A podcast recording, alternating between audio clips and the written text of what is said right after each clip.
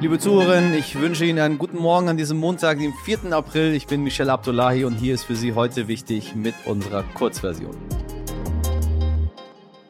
Zuerst für Sie das Wichtigste in aller Kürze. Wir beginnen mit grausamen Nachrichten aus der Ukraine. Die Entdeckung vieler getöteter Zivilisten in der Region um Kiew, besonders in der Kleinstadt Butscha, hat international Entsetzen ausgelöst. Vitali Klitschko sprach von einem Völkermord, den die Russen hier begangen haben sollen.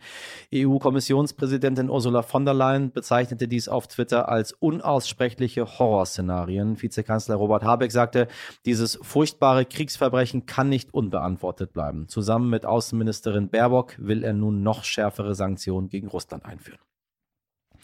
In Ungarn haben die Menschen ein neues Parlament gewählt. Präsident Viktor Orban hat in zwölf Jahren seine Macht immer weiter ausgebaut und nun schauen alle mit Spannung auf diese Wahl. Laut Hochrechnung liegt die rechtsnationale Fidesz-Partei von Orban einige Prozentpunkte vor dem bunten Oppositionsbündnis Ungarn in Einheit. Die Wahllokale waren bis 19 Uhr geöffnet.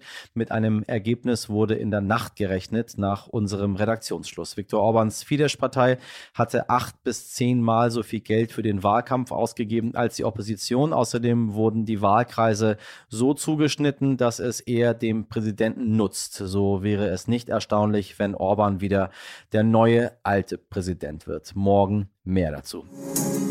Was wichtig war.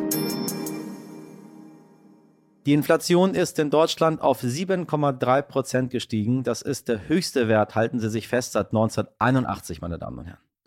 Angesichts hoher Benzinpreise infolge des russischen Angriffskrieges auf die Ukraine will die US-Regierung aus ihrer strategischen Reserve große Mengen Rohöl verkaufen, um den Preis auf dem Markt zu senken. Die Regierung werde für die nächsten sechs Monate jeden Tag durchschnittlich eine Million Barrel Rohöl freigeben. Das Ausmaß dieser Freigabe ist beispiellos, erklärte das Weiße Haus. ExpertInnen gehen allerdings davon aus, dass die Preise nur kurzfristig gedrückt werden können, denn langfristig müssen die Reserven wieder aufgefüllt werden und lösen nicht das Problem Problem der Ölknappheit. Dafür sind die jetzt freigegebenen Mengen viel zu klein. Die Staatsanwaltschaft Leipzig hat nach gut sechs Monaten ihre Ermittlungen im Fall Gil Ofarim gegen einen Hotelmitarbeiter wegen angeblicher antisemitischer Äußerungen eingestellt. Gleichzeitig erhebt die Behörde nun Anklage gegen Ofarim wegen falscher Verdächtigung und Verleumdung.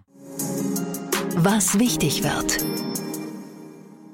Heute ist der erste Werktag, an dem bundesweit die Corona-Schutzmaßnahmen entfallen. Hahaha, sagen die Hamburger. Das bedeutet, sie müssen im Supermarkt, Geschäften, Hotels und Restaurants keine Maske mehr tragen, außer die Betriebe fordern dies explizit. In Bus und Bahn, in Pflegeeinrichtungen und sogenannten Hotspots, also da, wo sich viele Menschen treffen, gilt weiterhin eine Maskenpflicht. Dieses geänderte Infektionsschutzgesetz gilt erst einmal bis zum 23. September, kann aber jederzeit wieder verschärft werden. Am Dienstag stellt Bundesinnenministerin Nancy Faeser die polizeiliche Kriminalstatistik 2021 vor. Am Mittwoch stellt sich Bundeskanzler Olaf Scholz der Regierungsbefragung im Bundestag. Ebenfalls am Mittwoch ist der 30. Jahrestag des Kriegsbeginns in Bosnien-Herzegowina. Außerdem, die NATO-Außenminister treffen sich, um unter anderem über die Planung für eine verstärkte Abschreckung Russlands in Reaktion auf den Ukraine-Krieg zu beraten. Am Donnerstag entscheidet der Bundestag endgültig, ob eine Impfpflicht eingeführt wird, für wen diese gelten könnte und wie sie umgesetzt wird, wenn sie denn überhaupt kommt. Wir bleiben hochgespannt, meine Damen und Herren, hochgespannt. Impfpflicht, mein Lieblingsthema. Liebe Hörerinnen, mein heutiger Gast braucht eigentlich gar keine Vorstellung. Er ist einer der bekanntesten Comedians Deutschlands, bekannt aus Film und Fernsehen und seit Jahren auf der Bühne dieses Landes zu Hause. Der Name Atze Schröder ist, denke ich mal, allen ein Begriff, aber er kann auch ernst, sehr ernst berührend ernst. In seinem Podcast Betreutes Fühlen spricht er öffentlich über Depression und Einsamkeit, aber darum soll es heute nicht gehen. Ich wollte heute einfach mal mit jemandem in diesen schwierigen Zeiten, wo ich immer so tolle, tolle, tolle ExpertInnen bei mir zu Gast habe, ich wollte mal einfach mit jemandem quatschen über die Dinge, die uns so bewegen. Und was soll ich sagen? Es äh, hat mir sehr viel Spaß gemacht. Es tut auch meiner Seele mal ganz gut, so ein bisschen zu plaudern. Und dann wünsche ich Ihnen jetzt auch damit bei dieser kleinen Plauderei ein bisschen Spaß an diesem Montag. Mein lieber Atze, ich grüße dich. Ja, Michel, äh, wer hätte gedacht, dass wir uns so schnell wiederhören und sehen? Ja, äh, es ist mir eine Freude, Ehre und Ausdruck der Toleranz zugleich. Du begeisterst dich ja nicht nur äh, fürs Schreiben, sondern für ganz viele andere Dinge. Ich würde mit dir gerne heute mal so einen ähm, kleinen ähm, Rundum-Abklatsch durch die Welt machen. Ich nenne dir einfach ein paar Stichworte und du sagst mal deine Gedanken dazu. Was hältst du davon? Äh, ich find, das finde ich absolut großartig. Ähm, Ukraine.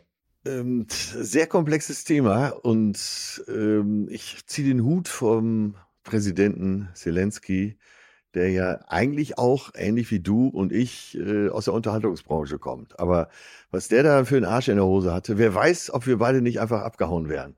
Äh, was denkst du, wie das jetzt weitergeht dort? Werden wir uns jetzt dran gewöhnen, dass wir ähm, einen sehr, sehr langen Krieg haben werden, für den wir uns irgendwann nicht mehr interessieren werden? Ähm, oder äh, wird das zu großen Veränderungen in der, in der Weltpolitik führen?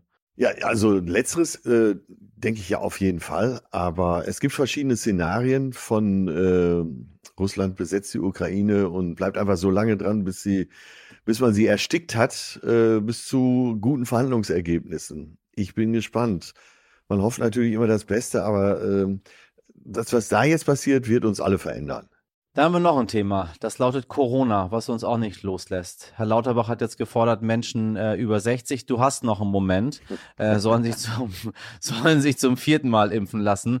Ähm, ich kann nicht mehr. Ich wirklich nicht mehr, Arze. Ich kann diese Maske nicht mehr sehen. Ich kann das Thema nicht mehr hören. Ähm, nun interessiert Corona das aber relativ wenig, ob ich nun kann oder nicht. Wie, wie gehst du damit um? Ja, Lust habe ich da auch nicht drauf. Ich würde mich auch als Corona-Gegner bezeichnen, äh, wo alle immer schon mal Luft holen und dann erst merken, äh, dass sie es ja meistens auch sind. Äh, jetzt hilft ja nun mal nichts. Wenn du krank bist, äh, dann musst du irgendwas unternehmen. Und wir haben keinen Bock mehr drauf und äh, fühlen uns teilweise überlastet. Aber jetzt denk mal an die ganzen Ärzte und KrankenpflegerInnen, äh, wie wenig Bock die noch darauf haben. Das, also mir wäre auch lieber, das äh, Virus wäre nie erfunden worden. Äh, was nicht weggehen wird, wenn wir nicht handeln, ist Klimawandel. Da sind wir uns alle einig. Äh, ist auch so ein bisschen unter den Tisch gefallen, weil wir ja andere Sorgen haben. Ähm, was ist dein persönlicher Beitrag dazu? Ich weiß, du lebst vegan, du fährst Fahrrad. Ähm, hast du manchmal das Gefühl, obwohl du dir ganz viel Mühe gibst, verändert sich trotzdem nicht so viel und die Polkappen schmelzen weiter? Ja, äh, also Fahrradfahren, äh, kein Fleisch essen und so sind ganz kleine Beiträge, die uns auch nicht retten werden. Ich fürchte, wie bei so vielen Sachen, obwohl es unsexy ist, äh, werden wir politische Lösungen suchen müssen. Man möchte ja immer auch die Symbolik und man möchte auch immer seinen Beitrag leisten. Aber am Ende ist immer alles ganz schön langweilig, nämlich man muss über die Gremien und muss politisch was bewegen. Das haben wir äh, in Darfur auch gesehen. Äh, dieses Live-Aid-Konzert hat ja unterm Strich sogar dazu beigetragen, dass es noch mehr ja. Tote gegeben hat und noch mehr Waffen. Äh, hat aber eine tolle Symbolik und äh, George Clooney, der ja, äh, um jetzt auch mal einen Unterhaltungskünstler noch mal wieder mit ins Boot zu nehmen an dieser Stelle, musste eben auch einsehen und er ist Realist genug und kommt ja aus einer sehr informierten Familie. Sein Vater war ja auch schon Reporter für äh, CNN, dass wenn du die Dinge bewegen willst, musst du politisch aktiv werden. Heute nicht ich. Tja, und nun heißt es, nichts geht mehr.